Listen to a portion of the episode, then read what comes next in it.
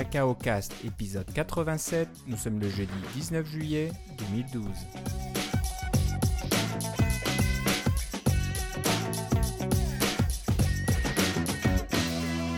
Bonjour et bienvenue à tous dans ce nouvel épisode de Cacao Cast Cacao. Comme d'habitude, Philippe Casgrain est avec moi. Comment ça va, Philippe? Ça va très bien et toi, Philippe? Bah, ça va très bien, à deux jours de mon départ en vacances. Et, moi à deux semaines. à deux semaines, on est tout excités là, ça va faire du bien. Je pense que tous les deux, on, va avoir besoin de faire un petit break. On a pas mal travaillé. Ça a été une année euh, très occupée, je pense, pas mal de pression. Fertile en rebondissement aussi. Fertile en rebondissement, changement, changement d'activité, changement d'employeur, etc. Donc c'est excitant d'un côté, mais c'est assez fatigant au bout d'un moment. Donc je pense qu'on a bien mérité euh, nos petits congés. Euh, moi, je prends juste deux semaines. Je crois que tu prends deux, trois semaines. C'est ça, deux semaines aussi. Mais en fait, je pense qu'il y a de la constante là-dedans. C'est qu'on enregistre un podcast et puis euh, ça va quand même assez bien pour ça depuis le temps. Alors, on a tous nos auditeurs. On est très content de les avoir on n'a aucun problème avec ça. Notre podcast, ce n'est pas une corvée. On est, ça, nous fait plutôt du bien, je trouve. Euh, moi, ça, me fait du bien. Donc euh, voilà, c'est pour ça qu'on est encore là. C'est pour ça qu'on enregistre toujours. Et tant que bah, ça, ça plaît à nos auditeurs, on est content. Euh, bon, on va pas vous parler que de nos vacances. On va quand même vous parler un petit peu des nouveautés, de ce qui se passe. Malheureusement, à l'heure et au jour où on enregistre cet épisode, le 19 juillet, Snow, euh, Snow Leopard, non, c'est pas Snow Leopard. Je, me, je commence à. C'est Mountain Lion n'a pas été encore annoncé. Euh, comme tu t'en doutes, ou comme tu le disais, Philippe, tu penses que ça sera annoncé probablement le lendemain des résultats euh, trimestriel d'Apple. c'est ce qu'ils ont fait l'année dernière avec, euh, avec euh, Lyon. Là. Ils, ont, l'ont annoncé directement le lendemain. Alors, moi, je prévois que ça va être la même chose et je suis pas seul à prévoir ça. C'est pas... c'est assez logique. Donc, les résultats sont le 24, je crois. C'est ça, le mardi et puis le mercredi, ils vont annoncer. Voilà, le 25, il y a de fortes chances que vous ayez ouais un, nouvel, euh, un nouveau système d'exploitation euh, tout frais, tout beau, euh, prêt à être installé. Et moi, j'ai, moi, j'ai bien hâte de pouvoir l'installer sur mon ordinateur principal parce que j'ai, j'ai pas installé, j'ai, installé les versions bêta, bien sûr, mais je les ai mis sur un disque externe qui est forcément en USB 2. Alors, c'est d'une lenteur à mourir. et puis, c'est pas, ça donne pas vraiment la bonne expérience parce que moi, j'ai, évidemment, j'ai un MacBook Air avec un SSD. Alors, installer des systèmes multiples, j'ai pas la place. Je m'excuse, là, j'ai pas la place sur mon ordinateur pour pouvoir faire ça. Donc, mm. euh, j'ai hâte de pouvoir passer à, ce système-là unique. Euh, et puis, j'ai pas installé la GM, la, fameuse version euh, officielle, parce que j'attends de voir si la GM va être exactement la même chose que la version qui va sortir, parce que des fois, il y a des petites différences. Donc, je suis pas pressé à ce point-là, mais ça s'en vient. L'autre chose que j'ai fait pour la petite histoire, c'est qu'on a un Mac mini à la maison et puis il était en Snow Leopard. Et maintenant que l'année scolaire est finie, j'ai décidé de le passer à Lyon et de faire pester mes enfants un peu. Comme parce que la première chose qu'ils m'ont dit, c'est qu'est-ce qui est arrivé à ma souris? Parce que le scroll est inversé. et puis la deuxième chose qu'ils m'ont dit, c'est c'est normal lent ce truc-là. Alors c'est vrai, j'ai pas changé l'ordinateur, j'ai changé le système d'exploitation. Je me suis dit, bon, l'année scolaire est finie, on peut, on peut gosser un peu avec. Il y avait juste 2 gigs de mémoire, l'ordinateur. Alors c'est un Core 2 Duo, etc. Il y avait juste 2 gigs de mémoire. Et puis, il y avait 1.8 gig utilisé par le système et 200 MB utilisables par les applications. Alors, toutes les applications swappaient sur le disque. J'ai acheté 8 gigs de mémoire, je l'ai installé dans mon euh, Mac mini et maintenant j'ai 6 gigs disponibles pour les applications. Elles sont très heureuses, tout va à la bonne vitesse et on est prêt pour euh, l'IMO sur notre Mac de maison maintenant et ça m'a coûté 55$. J'étais ah pas bah, mal content. C'est pas trop cher, donc ça permet d'être prêt pour euh, la semaine prochaine. Tu auras peut-être le temps de l'installer, toi, avant de partir en vacances. Moi, je, serai en vacances, je ne prendrai pas le risque, même si j'avais accès à l'Internet. en fait, je l'installerai probablement pas avant de partir en vacances pour cette raison-là. Oui, exactement. Hein. Ouais, on s'en va Oh non, ça marche pas. Ouais, Donc, je prendrai pas le risque. Je vais attendre tranquillement. Et j'avoue que je suis peut-être pas un des plus téméraires. J'aime bien attendre un tout petit peu pour voir euh, s'il y a des problèmes. La 10.8.1 peut-être, qui va sortir deux semaines après, c'est ça? Voilà, c'est un peu souvent comme ça. Hein. Donc euh, merci à ceux qui essuient les plâtres et qui ont envie de jouer avec. Moi je l'ai installé la version euh, bêta qu'on a eu à la WWDC sur un disque externe, donc j'ai pu jouer avec déjà. Mm-hmm. Pas mal. la Goldmaster, j'y ai pas accès, je pense. Hein. Je suis pas un développeur Mac enregistré, je suis juste un développeur iOS, donc on n'a plus accès à ces versions-là. C'est un peu dommage parce que Un peu on y a bizarre, accès à en la fait. WWDC.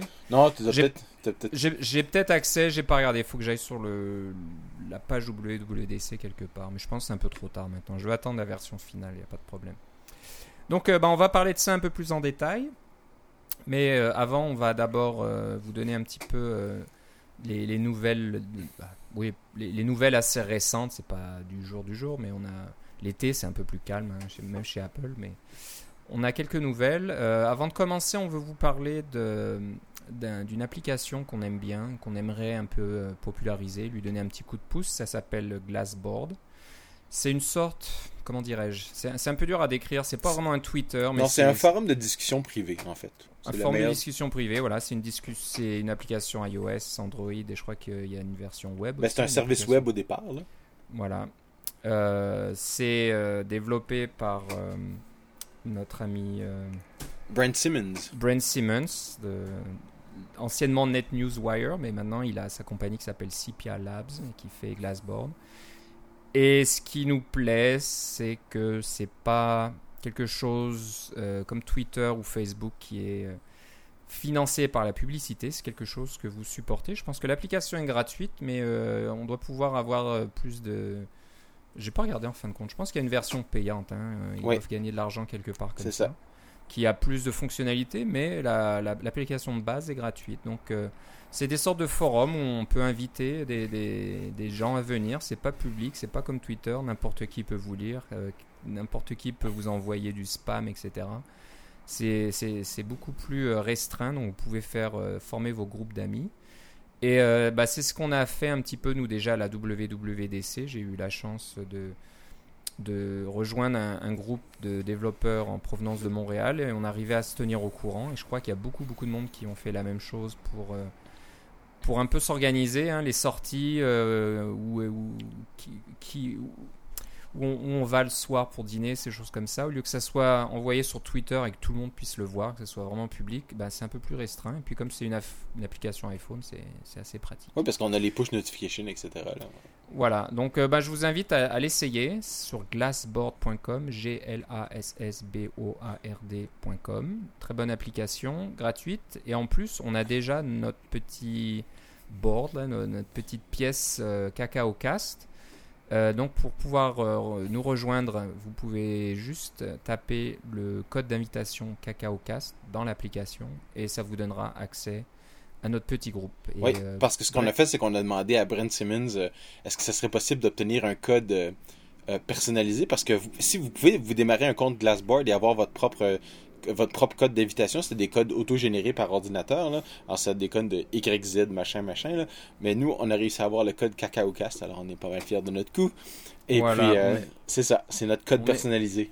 On est très fiers. Ce Brent Simmons, c'est quand même une personnalité dans, la communauté des développeurs euh, Mac et iOS. Et euh, bah, il, a, il a laissé un petit mot sur son blog. Il parle de, notre podcast. Et puis il a dit qu'il il essaierait de suivre et d'écouter ce qu'on fait parce que il a vécu en France euh, pendant un an, il y a une vingtaine d'années, je pense, il y a assez longtemps. Et il, il a des bases de français, je pense, mais il a dit qu'il aimerait s'y remettre et puis pratiquer. Donc voilà, si Brent, tu nous écoutes, on te salue et on te remercie. Ouais. Euh, voilà, donc euh, ça c'était la, la première chose. Donc n'hésitez pas à nous rejoindre sur Glassboard et c'est, ça sera une bonne façon de nous poser des questions ou de laisser des commentaires aussi en plus euh, du site cacaocast.com qui a des commentaires. Mais voilà, si vous voulez quelque chose d'un peu plus instantané, hein, on recevra une, une- une notification push sur nos, nos Ouais. appareils si vous laissez un, un petit message ou une question et on pourra y répondre rapidement. Euh, WWDC, donc euh, les vidéos de la WWDC de cette année 2012 ont été rendues publiques à une vitesse quasi record. C'était juste quelques Pas jours quasi, c'était record. C'était record, je pense c'était le plus rapide. hein. C'était seulement quelques jours après la fin de la conférence. Ouais. Les vidéos étaient publiques. L'année dernière, c'était peut-être une semaine ou deux, quelque chose comme ça, une dizaine de jours. Quelque chose comme ça, ouais. Et dans le passé, on en a déjà parlé, c'était des semaines, voire des mois. Donc, euh, Ah oui, moi je me rappelle les DVD de la 2003, je les ai encore. Ouais, donc, euh, c'est super. Donc pour ceux qui n'ont pas eu la chance d'y aller, vous avez accès à toutes toutes les sessions euh, qui ont été présentées là-bas euh, en intégralité et c'est gratuit. Ça a été confirmé au fait, je voulais le dire. On avait demandé à nos auditeurs de nous demander, de nous confirmer si euh, le d'être enregistré dans le programme de développeur euh, gratuit. Donc pas le programme iOS suffisait. Apparemment, ça suffit. Donc, Ah, mais c'est excellent. Pas la peine de payer 99 dollars, 99 euros pour voir les vidéos. Il y a juste à s'enregistrer gratuitement et vous avez accès aux vidéos. Ah, c'est bonne voilà. initiative. C'est une bonne initiative. Bravo, bravo Apple à ce niveau-là. Mais voilà, c'est pas ce qu'on ce qu'on voulait vous vous raconter. Euh, il y a d'autres choses. Alors ça, je sais pas pourquoi. C'est peut-être un petit peu par nostalgie. Euh, Apple a rendu peu, des- C'est complètement par nostalgie. complètement pense. a, voilà, a, a sorti des vidéos plus anciennes de la WWDC. Alors je suis pas allé voir, je t'avoue. Euh, je sais pas si t'as acheté un coup d'œil. Moi, j'ai la accès à la- totalité des sessions. J'ai euh, accès à la 2009, la 2010, la 2011 et la 2012. Euh, Et apparemment, il y a des gens qui ont accès jusqu'à la 2004. Alors, je ne sais pas qu'est-ce qui, qu'est-ce qui gère euh, le- les, accès? Est-ce que c'est parce que vous y êtes allé? Est-ce que vous, est-ce que c'est parce que euh, vous avez, euh, vous êtes un développeur enregistré depuis tout ce temps-là, etc. il doit avoir des contrôles d'accès, mais apparemment, il y a des gens qui ont accès jusqu'à la 2004 dans les vidéos, puis qu'ils ont presque toutes les sessions. C'est, bien ce que j'ai vu. Alors, c'est quand même assez rigolo de voir. Comment les choses ont évolué depuis le temps. Parce qu'à l'époque, c'était distribué. Je pense que c'est seulement à partir de 2010 que ça a été distribué à partir. Ou peut-être 2009. euh, certainement pas plus tard, que, que 2009. Que ça a été distribué électroniquement. Avant, c'était carrément des DVD qu'on recevait par la poste, etc. Et ça prenait un temps fou. Euh, mais c'est ça. C'est, euh, tout a été numérisé. Enfin. Mis en format MP4, là, on s'entend, et puis plutôt qu'un DVD, et puis remasterisé, si on veut, et disponible en téléchargement pour, pour le commun des mortels presque. Voilà, donc euh, bah, je sais pas si vous êtes euh, bah, si vous êtes comme moi nostalgique de Bertrand Serlet par exemple qui Ouais, est le State of euh, the Union pour les développeurs pour euh, Mac, Mac OS. Ouais. Moi j'aimais bien. Je pense qu'il a été re- remplacé. Il y a des, des... Bah oui, c'est Craig Federighi maintenant. Bah, il a- je veux dire, il a été remplacé au niveau de, de- du, du fort accent français. Donc Ah. moi ça me faisait plaisir de pas être le seul à, à parler comme ça avec un fort accent français quand on parle anglais. Euh, D'accord. c'est- un peu mon cas. Et euh, bah, vois avec Bertrand, c'était son cas aussi. Et j'ai entendu quelques employés d'Apple à la dernière WWDC qui sont apparemment d'origine française et qui parlent comme ça avec euh, ce charmant accent. Euh, Il y, en- Euh, il y en a plusieurs, on peut les suivre sur Twitter. Là. Voilà, il y en a plusieurs. Donc euh, voilà, c'est on n'a plus Bertrand Serlet qui apparemment a, voilà, a démarré une start-up quelque part. On ne sait pas trop ce qu'il va faire. Et puis il a rejoint le comité Ouais, de ça, a l'air direction. d'être, ça a l'air d'être quelque chose dans le, qui, qui a rapport à l'info nuagique pour utiliser Ouais, le ouais. néologisme. Donc là. on, on a un peu hâte de savoir parce que c'est quand même lui le cerveau derrière macOS 10 depuis de nombreuses années. Donc euh, il va certainement sortir quelque chose d'intéressant. Donc euh, voilà, on va suivre ça de près puis on vous tiendra au courant. Mais voilà, donc euh, si vous voulez voir des, anciennes sessions, c'est intéressant. Il y a peut-être aussi des, je sais pas, des technologies, l'introduction de Core ou de ces choses-là qui, qui peut être intéressant à voir, comment ça avait été présenté au début. Il y a peut-être des petites perles par-ci par-là. Vous pouvez aussi voir des sessions euh, lors de lesquelles on pouvait poser des questions à la fin. Ouais, mais les questions sont pas dans les vidéos. Ah, Ils ouais, jamais c'est été dans les DVD non plus. C'était un, Ouais, c'était un dommage. des avantages d'être sur place. ouais, ouais. Donc euh, bon, bah, ça n'est plus un avantage parce que on ne pose plus de questions. Euh, Non, c'est ça. On peut éventuellement essayer de- d'approcher les présentateurs de, de, de sessions. Ah, mais ça, c'était toujours possible, ça. Si on Et était le moindrement respectueux, ça fonctionnait bien. Ça allait plus ou moins. Il y avait un peu la queue, mais bon, ça, ça peut se faire. Mais il n'y a plus de questions publiques au micro. C'est c'est dommage. Euh, donc, ça, c'était pour les vidéos de la WWDC. Euh, Objectif C. Alors, euh, apparemment, Objectif C est un langage qui est de plus en plus populaire. C'est peut-être logique quelque part que. Sachant que le Mac et les iOS euh, sont de plus en plus populaires, il y a de plus en plus d'applications euh, je pense que quelque part, le langage qui est plus ou moins obligatoire quand même, il y a, d'autres façons de développer les applications pour le Mac et la Oui, et et on en a déjà parlé, là. Mais voilà, c'est quand même c'est quand même Objectif C qui est en, en tête. Et euh, Philippe, tu nous as trouvé des, petites statistiques dernièrement qui ont l'air de dire que Objective C commence à être bien placé dans la liste des langages les plus populaires. Ben c'est ça, c'est l'in- c'est l'index d'une compagnie de recherche qui s'appelle TOB. C'est euh, pour euh, l'utilisation des différents langages de programmation. C'est des tendances mois, en, mois par mois. Et puis pour le pour le mois de juillet, euh, Objective-C est rendu en, euh, en troisième place. Alors en forte croissance depuis la, sixième place il y a un an, euh, au même moment. Euh, et le les langages qui sont un peu en perte de vitesse par rapport à, à, Objective-C, ceux qui, ceux qui descendent c'est le, C++ qui en perd un petit peu, le C Sharp qui en perd un petit peu, le PHP, etc. Mais c'est vraiment Objective-C qui a la grande croissance et qui se retrouve euh, celui qui est en position numéro 1 si vous vous demandez là c'est le C hein. alors euh, il faut apprendre il faut apprendre à connaître le langage C. C'est comme de c'est comme de connaître l'anglais finalement là, pour pouvoir lire les trucs de programmation c'est quand même assez c'est quand même assez pratique. Euh, et le langage numéro 2 c'est le Java. Alors entre le C et le Java on couvre pas mal une grande partie des de ces langages de programmation là. Mais c'est quand même intéressant de voir que l'objectif C a maintenant dépassé le C++ pour cet index là qui est un, simplement un index de des programmes, des, langages utilisés dans différents programmes communautaires comme GitHub et des choses comme ça. Puis justement, parlant de GitHub, ils ont sorti les statistiques, euh, ils ont des statistiques, je crois qu'elles sont mensuelles aussi, euh, pour dire quels sont les langages les plus utilisés dans les différents euh, répertoires sur GitHub. Alors c'est seulement les 10 plus connus. Et pour la première fois, Objective-C se retrouve en position 10. Donc c'est la première fois qu'on le voit apparaître dans dans cette liste. Avant, c'était CoffeeScript, je pense, qui était en, dixième position. Mais maintenant, c'est Objective-C. Alors, c'est deux autres, euh, deux, indices qui disent que le, l'Objective-C est en croissance euh, pour le, ce qui est du, euh, de la, l'utilisation par de plus en plus de programmeurs. Exactement. Donc, c'était intéressant de voir là dans le, classement de TOB, c'est ça? C'est que Java descend pas mal. Hein. Objective-C monte de 4, plus de 4%, Java descend de moins 3%. Oui, mais Java et C s'échangent régulièrement la première à la deuxième place. ça, ça dépend là. Et ce qui est étonnant aussi, c'est sur GitHub. Je pensais pas que JavaScript euh, occupait 20% des, oh, oui, mais écoute, des répertoires. Donc c'est très. GitHub est très orienté web, je pense. Beaucoup de JavaScript, de Ruby, de Python. Et euh, voilà, C, C, Objective-C, on est dans les les quatre derniers sur les, les, 10. C'est ça, les langages compilés sont dans le bas et puis les langages interprétés sont dans le haut, ce qui est un peu normal pour un pour un, euh, un site euh, aussi euh, ouvert que GitHub. Voilà, donc en pleine croissance, c'est bon signe. Donc voilà, vous n'avez pas fait la pris une mauvaise décision en, décidant d'investir votre temps et d'apprendre l'objectif C. Je pense que voilà, vous êtes dans le bon wagon. Dans la bonne, compagnie, oui, c'est ça. En bonne compagnie. Bon voilà, on va parler maintenant un petit peu du, sujet principal de l'émission aujourd'hui, donc de Mountain Lion qui... Limo. Limo, notre ami Limo, euh, qui n'est pas encore sorti, donc il va certainement sortir la semaine prochaine. Euh, voilà, C'est notre prédiction et on s'y tient. C'est notre prédiction, le 25. On vous le dit carrément, la, date précise, peut-être pas l'heure, mais la date précise. Donc euh, voilà. Il y aura certainement un tas de choses à télécharger. Il y aura probablement Mountain Lion à télécharger.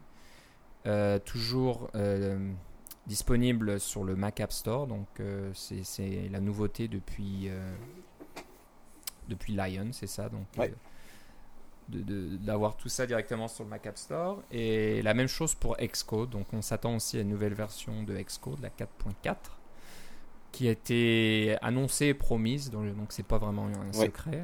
il y a même des liens sur les, les, listes publiques d'Apple, d'employés Apple qui disent euh, oui, ça va sortir ce mois-ci. Alors, probablement que ça va être attaché l'un avec l'autre, le Xcode 7.4. Donc, euh, est-ce que ça va corriger les, bugs, euh, les problèmes d'Xcode? Je sais pas, mais voilà. Ben, sûrement pas tous, mais de mon expérience, Xcode 4.4 est, est, supérieur à, 4.3. Il, il, y a un paquet de trucs qui sont réglés et un paquet de petits avantages dont on va pouvoir parler dans un instant. Voilà, donc commençons par Limo.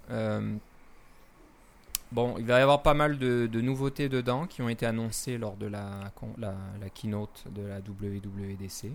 Ça avait peut-être même été annoncé auparavant. Game Center, je pense. Je sais plus si ça avait été annoncé avant. Oui, je pense que oui. La dernière fois. Mais c'est parce que là, ce que, ce que je voulais, j'ai fait une petite liste pour qu'on puisse en, discuter de, de, mes trucs préférés parce que je l'utilise un peu depuis, euh, depuis euh, quelques quelques semaines. Et puis il y a des certains, certains frameworks, certains, euh, certains aspects de l'IMO qui n'ont peut-être pas été très très mentionnés, euh, que je voulais juste euh, présenter à nos auditeurs comme étant quelque chose qui va la peine, parce que c'est clair que, que l'IMO par rapport à Lyon, c'est une évolution. une évolution simple, un peu comme penser léopard, snow léopard, c'est similaire. C'est sûr qu'il y a des, des, modifications un peu plus grandes, là, comme on parle du Notification Center, puis les, les, les rappels qui sont euh, commun avec iOS, bon, les, les, les, euh, le Safari avec sa barre unifiée, des choses comme ça. Bon, il y a, y a, une certaine. Euh, iOSification, là, pour reprendre un, autre néologisme. Mais c'est clair que c'est un c'est le fils spirituel de l'autre. Là. On voit tout de suite l'affiliation. Et puis, c'est pas un grand pas que de passer de Lyon à, à. Euh, alors que c'est quand même un assez grand pas de passer de Snow Leopard à Lyon. Il y a, certainement de, parmi nos auditeurs déjà qui ne l'ont pas fait. Euh, puis moi, en fait, avec mon ordi familial, je l'ai fait juste la semaine dernière. Alors, euh, vous voyez, même à, contre-cœur pour certains de ma famille, parce qu'il y a certains trucs qui marchent plus. Là. Java est plus installé par, défaut, des trucs comme ça. il y a un certain nombre de, de, différences entre Snow Leopard et, et Lyon. Alors qu'entre Lyon et Limo, ben c'est ça se ressemble. Il y a des petites différences, mais c'est quand même assez semblable. Euh, à mon avis, c'est une très très bonne mise à jour. C'est, euh, il y a des choses là-dedans qui auraient dû être dans Lyon puis qui ne le sont pas, mais ça fait juste un an, alors c'est pas trop mal quand même. Euh, puis un de ces trucs-là, c'est que Limo est 64 bits seulement.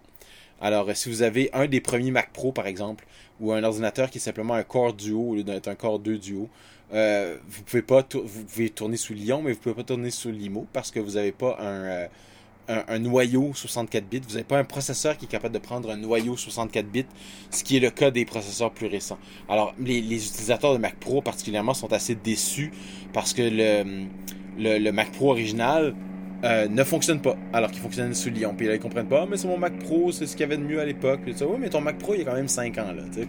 Alors, faut, faut quand même se déplacer, là, mais c'est quand même bon pour la longévité des, des c'est une bonne explication de la longévité des Mac Pro, mais c'est, il y a une petite larme à l'œil quand même pour ces ordinateurs-là, là, on s'entend.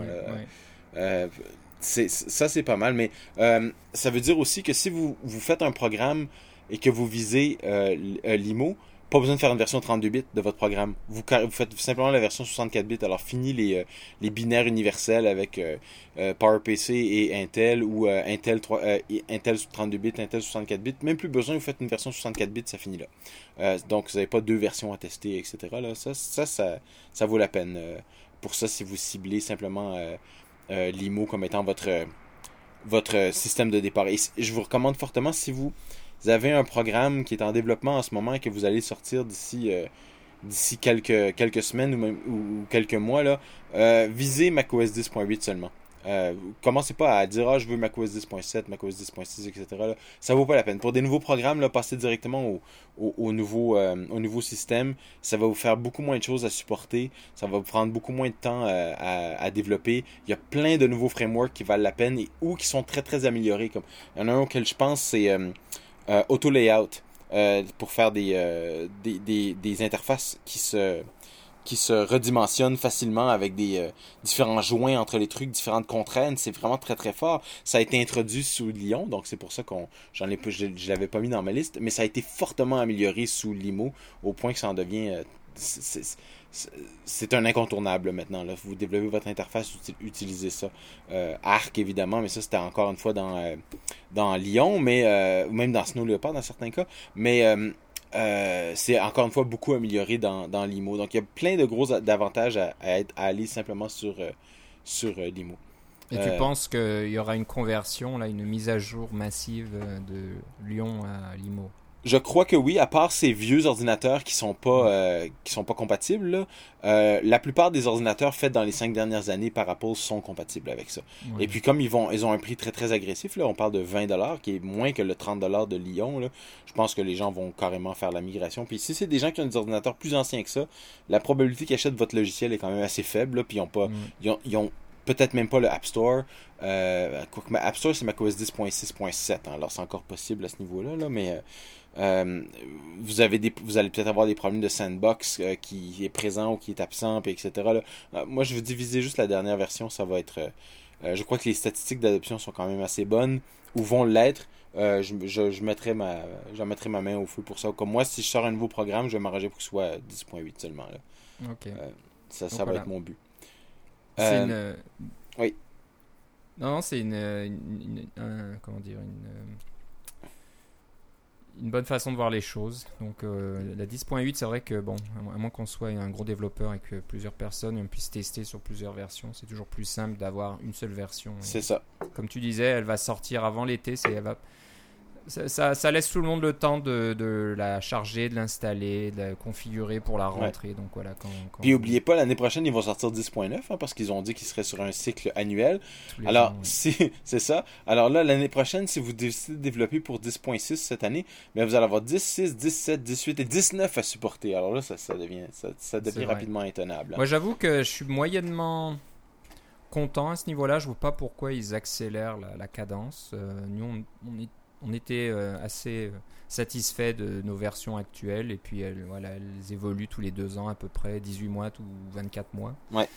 D'augmenter la cadence, je vois pas trop l'intérêt quoi parce que bientôt ça c'est un peu difficile d'avoir des nouvelles fonctionnalités qui sont renversantes. Ça, ça, ça va être ça, ça, des, oui. des petites mises à jour, donc ça va ça va changer, ça va passer de la 10.8 à la 10.9, mais ça sera un petit peu comme si c'était un service pack sous Windows, quoi, plus qu'autre chose. Donc, euh, je sais pas, on, verra ce que ça donne. Peut-être que je me trompe et que la 10.9 sera spectaculaire, je l'espère.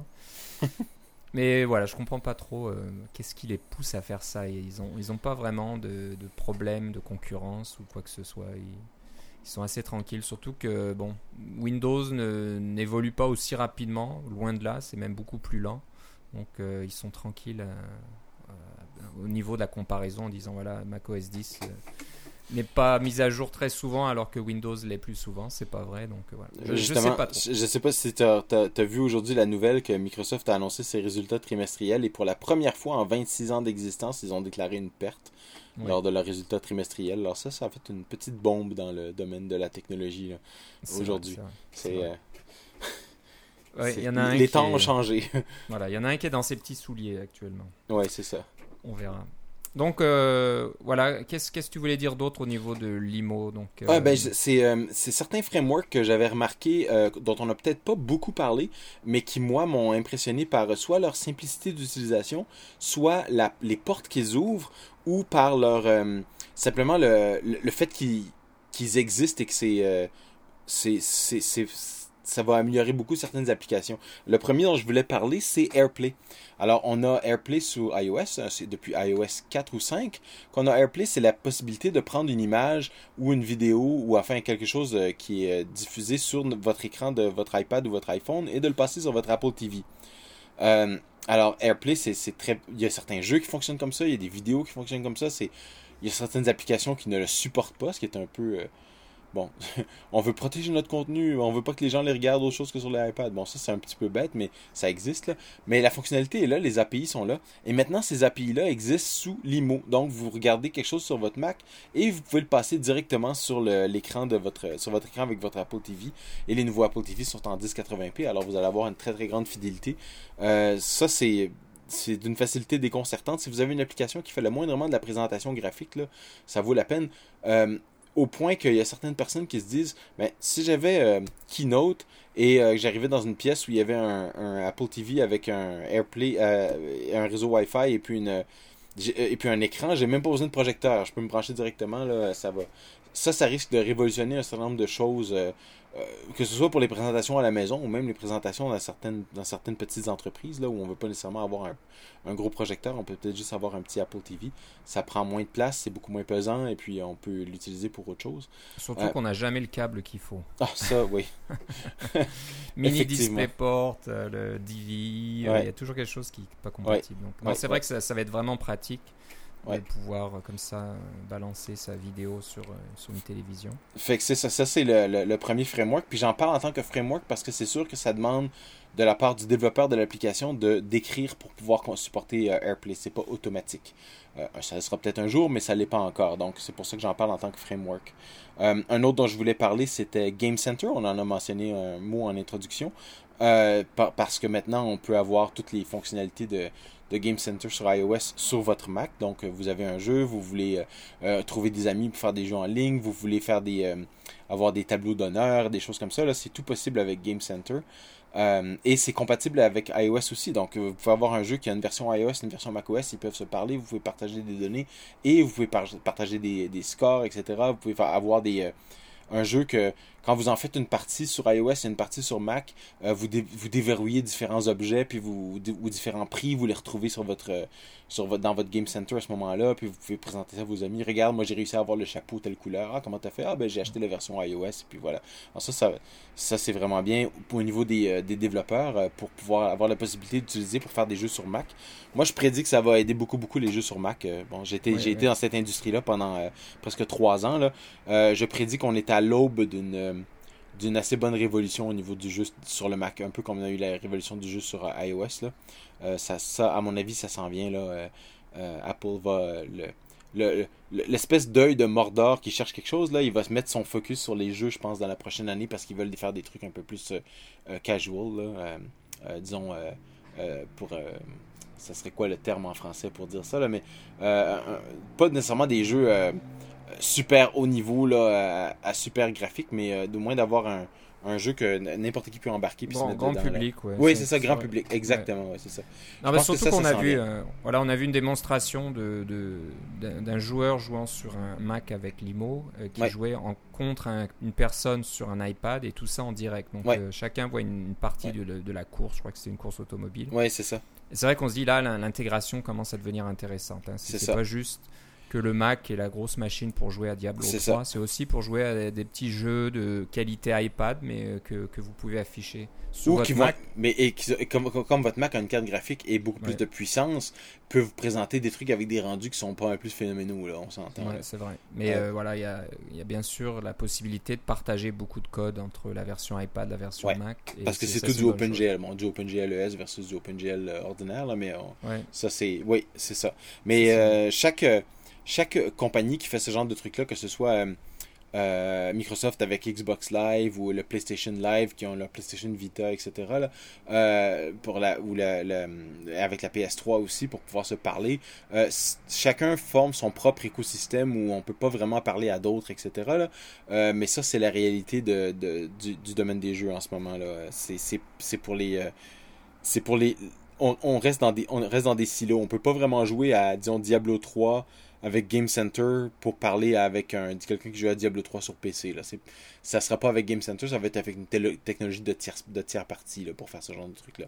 Mais euh, si vous voulez avoir, vous avez un jeu qui est, qui est, qui est macOS et iOS, euh, c'est clair que la, chose à utiliser, c'est Game Center. C'est ce qui va vous donner, euh, qui va être le plus rapide pour vous pour l'intégrer et puis qui va vous donner le plus de support. Là.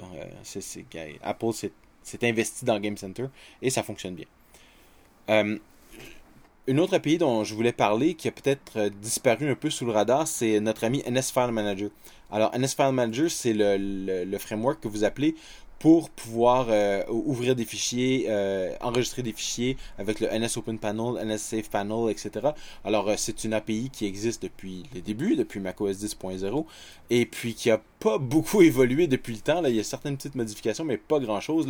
Le, le, look a un petit peu changé, mais fondamentalement, c'est toujours la même chose. C'est le problème assez barbant, il faut dire, de trouver un endroit pour enregistrer, de trouver un fichier à ouvrir. bon, il y a toutes sortes d'API qui pardon, de, de, tiers parties qui se sont mis autour de ça pour essayer d'améliorer ces, ces, boîtes de dialogue. Mais euh, le fait est que l'API euh, et le look n'ont pas vraiment changé et le problème lui-même n'a pas vraiment changé. Ce qu'il y a de nouveau, c'est l'intégration avec iCloud.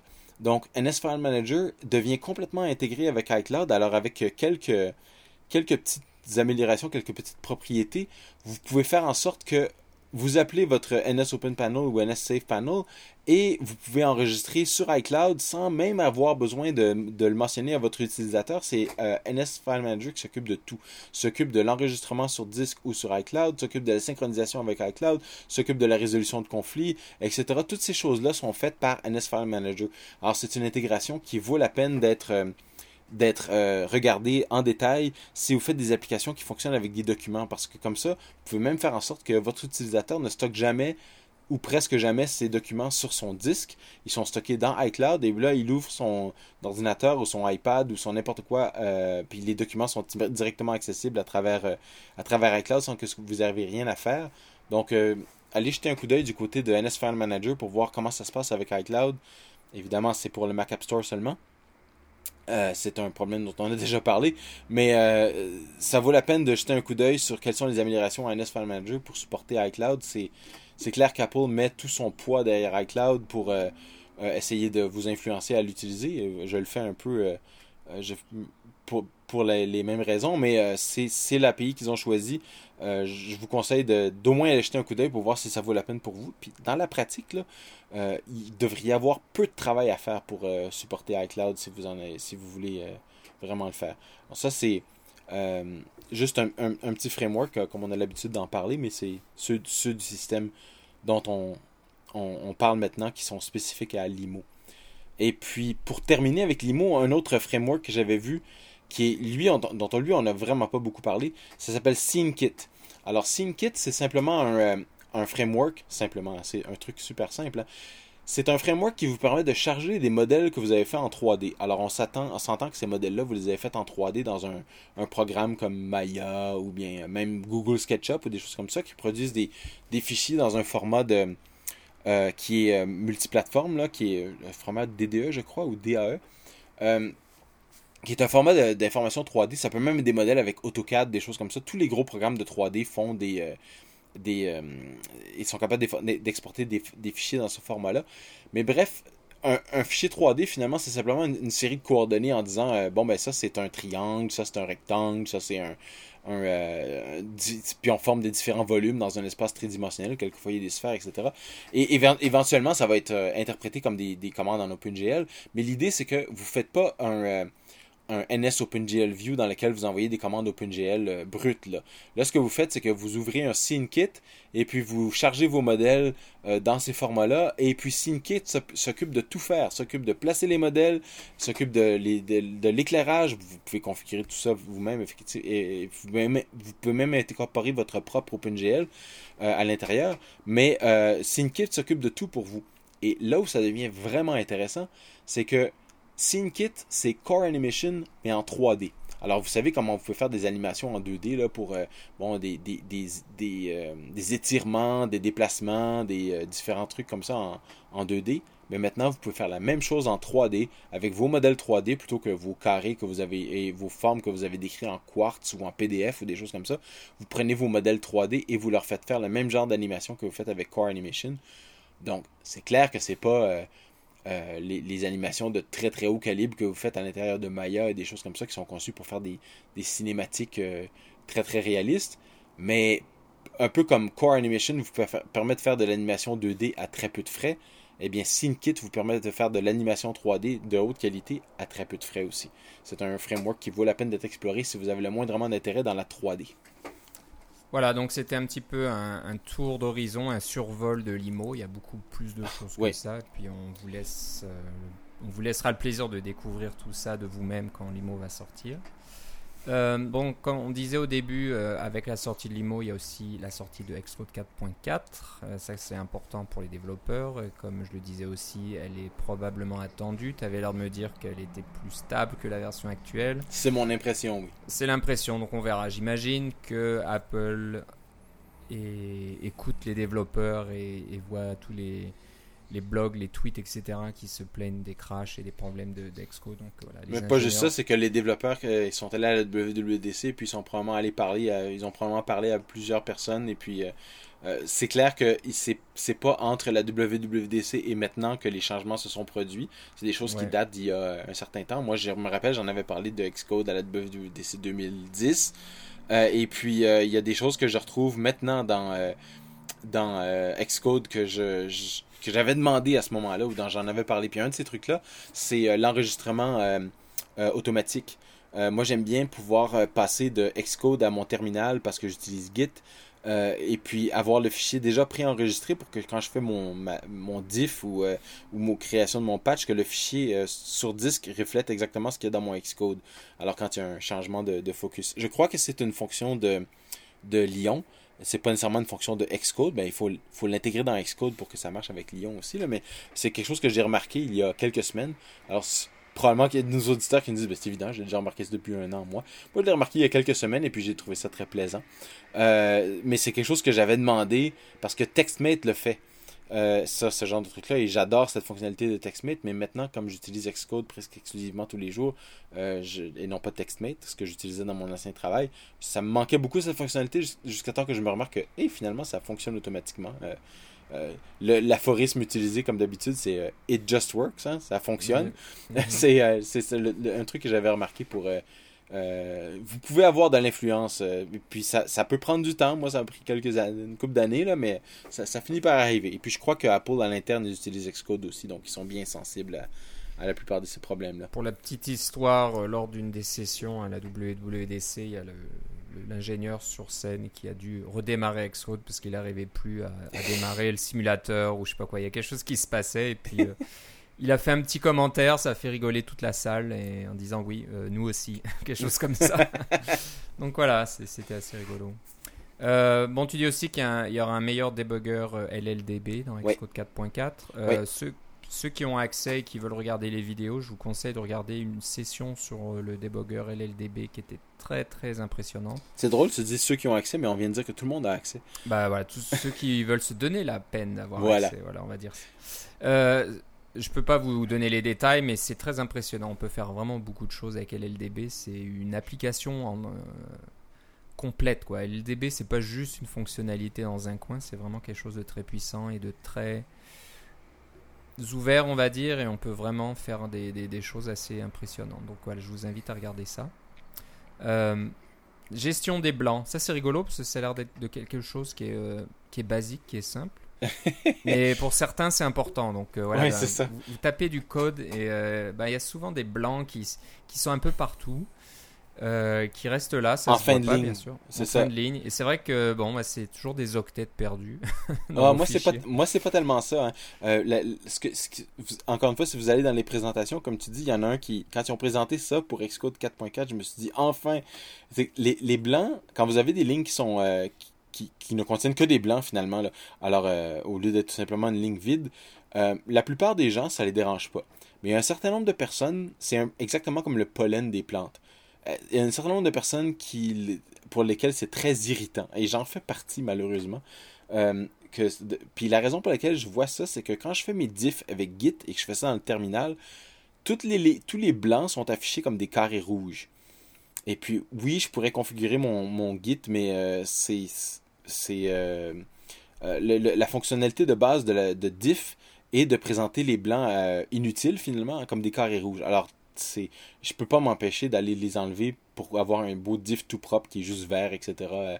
c'est c'est quelque chose qui, qui, qui me tanne, c'est comme ça. Puis apparemment, je suis pas le seul parce que dans Xcode 4.4, il y a une fonctionnalité pour qu'au fur et à mesure que vous éditez, si Xcode détecte que vous avez des blancs inutiles, on, parle de, pas des blancs qui sont au début pour vous servir à aligner des choses, mais on parle d'une ligne qui contiendrait juste des blancs ou des blancs euh, à la fin de votre point virgule alors que il n'y a plus rien sur la ligne. Euh, ces blancs-là sont éliminés automatiquement par Xcode. Et puis là, enfin, c'est quelque chose qui va me permettre de, passer moins de temps à, faire ce que, ce que, certains diront sont des trucs inutiles. Mais pour moi, ben, euh, qu'est-ce que vous voulez? Il faut que ça soit propre. Et puis pour moi, c'est pas propre quand il y a tous ces, trucs-là. Voilà. euh, bon, ce qu'il y a d'autres aussi, c'est euh, les améliorations apportées à Objective-C qui vont être disponibles. Je pensais que ça l'était peut-être déjà, mais euh, non, non, c'est, non, pas dans la 4.3, c'est dans la 4.4 celle-là. C'est ça prend la nouvelle version de, de LLVM. D'accord, donc euh, ben, il y a le, comme tu dis, le synthesize implicite, donc euh, ça plus vraiment besoin de déclarer vos variables d'instance euh, dans, dans, le point H ou dans la déclaration de, de, votre classe. Vous pouvez directement aller dans le point M et puis faire un synthesize de la variable avec son type, j'imagine. Euh, non, c'est ce qu'il faut. Ce qu'il faut, c'est qu'on déclare la propriété, on fait le add property et puis le add synthesize est fait automatiquement. On n'a pas besoin, de, on n'a pas besoin de, de, taper le add synthesize. Si on veut faire quelque chose de différent, par exemple, on veut faire un add dynamic, là, à ce moment-là, on, on, le met explicitement, mais la fonctionnalité par défaut, c'est de dire que si vous avez une variable, si vous déclarez une propriété Toto, euh, un NSTring Toto, ben vous n'avez pas besoin de mettre un euh, add synthesize Toto. Le, ça, c'est fait automatiquement. Euh, et vous n'avez pas besoin de déclarer une variable d'instance euh, NSTring Toto. Alors, c'est tout, tout, est fait pour vous euh, automatiquement. Euh, je crois que la déclaration de la variable, euh, c'était déjà dans Xcode 4.2. euh, qu'on n'a pas besoin de déclarer la variable dans notre, Ok, dans notre c'est pour ça que je, je pense que je me. Mais c'est le synthesize était con- continuait d'être d'être nécessaire. Alors que mélange, fondamentalement, on on n'en a pas. ça peut être simplement la version par défaut. Là. Ok. Donc moins de code à écrire. Moins de code à écrire, voilà. Puis Et, moins de code à écrire, c'est pas parce que c'est moins long, mais ça fait moins de code à lire aussi. Et puis vous allez lire votre code beaucoup plus que vous allez l'écrire. Donc moins de trucs à Euh, lire, c'est mieux. Oui. Et puis euh, la, la grosse nouveauté, c'est donc euh, l'introduction des littéraux pour toutes les classes NSNumber, Next Dictionary, NSArray, etc. Donc plus besoin de d'utiliser ces longues méthodes là qui vous font qui vous permettent de créer par exemple un, un tableau array with object etc qui finit par nil et tout le bazar là Quoique le c'est- truc de finir, de finir par nil, ça a été enlevé ça, dans les dernières versions, je crois. Mais oui, effectivement, t'as Ouais. raison. Donc voilà, on- ça, ça, ça veut un peu se rapprocher de Python et de Ruby, hein, qui, qui, qui Ouais. sont vraiment très bien pour ça. C'est vraiment facile de déclarer des tableaux, des dictionnaires. et- Ou votre méthode préférée, là, euh, NS Dictionary, Dictionary with Object and Keys. Alors pourquoi c'est les objets et les clés? En, dans cet ordre-là, alors qu'on parle toujours de key value coding C'est toujours été bizarre ouais, de, de le C'est faire à l'envers. à l'envers. Donc voilà, ça, c'est des choses qui, sont, qui seront les bienvenues, qui vont. euh, Puis de faire un NS number, au lieu de dire euh, NS number, number with int 42, on peut juste dire at 42, puis ça finit là, là. Ça, c'est vraiment bien. Voilà, donc c'est vraiment pratique et voilà, beau- beaucoup de. Des, des applications qu'on a vues à la WWDC utilisaient déjà toutes ces, euh, toutes ces notations euh, nouvelles. Donc euh, ça, ça va être une bonne chose. Ouais, et je crois que ça, c'est compatible avec, euh, avec Lyon.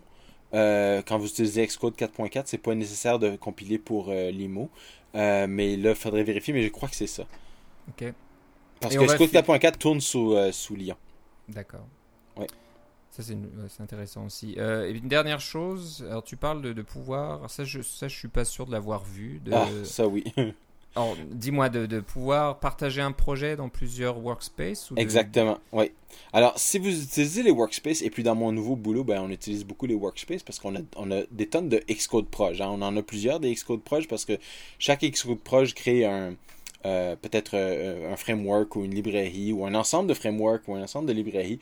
Et puis, tous ces projets-là, on peut les regrouper ensemble dans ce qu'on appelle un workspace dans Xcode. Alors, c'est à ça que ça sert les workspaces. Ça vous permet de tout, tout remettre ça ensemble puis de créer votre application à partir d'un seul workspace. C'est quelque chose qui est entièrement supporté. C'est la nouvelle façon de faire dans Xcode pour euh, regrouper différents projets disparates euh, et euh, les, mettre tout ensemble de façon, de façon simplifiée pour, vous, pour, que votre chat y retrouve ses petits. En gros, là, eh bien, le problème était que si vous avez, disons, la même librairie, euh, par exemple, euh, vous utilisez PH, euh, Facebook dans deux, le projet PH Facebook dans deux de vos workspaces. Alors, il y en a un qui est votre application et puis l'autre qui est votre application iOS, par exemple. Et vous utilisez PH Facebook dans les deux, je ne sais pas pourquoi. Mais si vous utilisez un, vous ouvrez le workspace de votre application avec PH Facebook, ça fonctionne. Et là, vous ouvrez le workspace de votre application mobile, mettons, qui comprend aussi PH Workspace. Et bien là, Xcode 4.3, il vous dit hey, ça marche pas, le PH Facebook est déjà ouvert dans l'autre workspace, je veux pas. euh, ça, ça, ça c'est fatigant. Il faut fermer un des workspaces pour pouvoir ouvrir l'autre. C'est vraiment. euh, euh, c'est vraiment barbant, c'est, le cas de le dire. Alors ça, c'est réglé dans Xcode 4.4. J'ai- Ça fait une grosse différence dans, les- dans mon tra- mes travaux de tous les jours pour moi. Et puis, ça en fera peut-être une pour vous aussi si vous utilisez plusieurs workspaces. Ok, bah c'est vrai que le- les, les workspaces sont, ont l'air sous-utilisés. On voit assez. Ils sont de- assez méconnus, effectivement. assez méconnus, mais c'est assez pratique hein, de, de, de regrouper logiquement comme ça des, des projets qui ont des liens entre eux. Et en plus, ça permet d'assez bien gérer les dépendances entre projets, etc. Donc, euh, c'est pas mal. Donc, on vous invite à regarder ça. C'est déjà disponible, donc dans, au moins dans la version 4.3, si ce n'est avant. Je, je- ça, je pourrais pas vous dire, mais au moins la 4.3, les workspaces sont, sont déjà là. Ouais, non, c'est dans la 4.2 aussi. 4.2, donc Ouais. voilà, c'est c'est quand même, ça date un petit peu. Mais c'est vrai qu'on l'utilise assez peu, j'en vois très peu. Les projets sur GitHub, il y en a rarement qui utilisent des workspaces, et puis même les applications d'exemple. Ouais. C'est. CocoaPod, l'application, euh, l'application phare pour ça. là. C'est le, le fameux système de gestion dont je crois qu'on a parlé ou si on a juste entendu parler à CocoaHeads. CocoPod, c'est ce programme qui Je vous pas permet de. en ait parlé. non. On a- non, euh, pour- on pourra peut-être en reparler plus tard, mais c'est juste un petit programme qui vous permet de gérer les dépendances entre différents projets. Par exemple, vous, vous avez trois projets open source GitHub et puis vous avez deux projets internes. Ben, avec CocoPod, vous pouvez gérer les dépendances euh, de des uns et des autres et aller tirer la dernière version de GitHub automatiquement, etc. Ben, ça, CocoPod utilise les projets, euh, les, pardon, les workspaces pour faire ce- tout ce qui est. C'est pas vraiment de la magie, là, Non, mais non. pour faire euh, tout son, tout son boulot. Ben, on vous en reparlera proche- certainement une prochaine fois. Oui. Voilà, ça va conclure euh, notre épisode aujourd'hui. On a parlé encore un peu plus que, prévu pour changer. Ouais, parce qu'on en aurait beaucoup à dire sur, euh, sur l'IMO et sur ESCO 4.4, mais ça, ce sont des choses qui euh, nous sont apparues comme étant euh, dignes de mention, disons, pour le moment. Puis sûrement qu'on va en avoir d'autres au fur et à mesure que ça va avancer, des trucs qu'on va découvrir. Puis si vous avez des choses que vous découvrez aussi, que vous dites « Ah, ça, c'est vraiment mieux » ou « Ça, c'est un API que je connaissais pas », et puis mais faites-nous en part sur notre Glassboard, et puis on, on, essaiera de, le mentionner aussi pour en faire bénéficier nos autres auditeurs. Voilà, donc euh, Glassboard, code, code d'invitation CacaoCast. Vous allez aussi à cacaocast.com euh, où on publie les podcasts. Vous pouvez laisser des commentaires. Euh, vous pouvez nous écrire à cacaocast.gmail.com. Et Philippe, si on veut savoir ce que tu fais pendant tes vacances ou euh, avoir ta réaction à la, je sais pas, le jour de la sortie de, de l'IMO en disant j'avais raison, je l'avais prévu, où doit-on aller? Ça va être sur Twitter avec Philippe C, L-I-P-P-E-C. Moi, ce sera Philippe Guitard, G-U-I-T-A-R-D, tout attaché, euh, sur Twitter aussi. Et euh, bah voilà, on voulait, on voulait euh, enregistrer cet épisode avant nos vacances pour vous laisser quand même un peu de contenu, quelque chose à écouter sur la plage. On vous souhaite tous de très bonnes euh, vacances pour ceux qui ont la chance d'en prendre. Euh, Bon, euh, ceux qui ont déjà pris des vacances, eh ben, tant mieux pour vous. J'espère que vous en avez bien profité. Et puis pour les pauvres qui ne prennent pas de vacances, eh ben, on vous souhaite bon courage. Et euh, ben, on se retrouve à peu près milieu du mois d'août, c'est ça? Ou Quelque chose comme ça, là, dans le, le- un, un peu passé la moitié. Là. un peu passé la moitié. Donc euh, on, là, l'IMO sera sorti, on pourra en, en parler un peu plus. On l'aura certainement installé euh, tous les deux et on aura Xcode 4.4 aussi. euh, et tout- certainement tout un tas d'autres choses. Ça serait pas Et puis ça sera déjà l'horizon pour euh, iOS 6. iOS 6, les rumeurs d'iPad mini et tout ça là qui, qui n'arrêtent pas. Je pense que ça va se préciser. On verra ça. Donc voilà, je te remercie Philippe. Et moi aussi Philippe. Je te souhaite de passer de bonnes vacances. On se revoit bientôt. Certainement. Bye bye. Salut.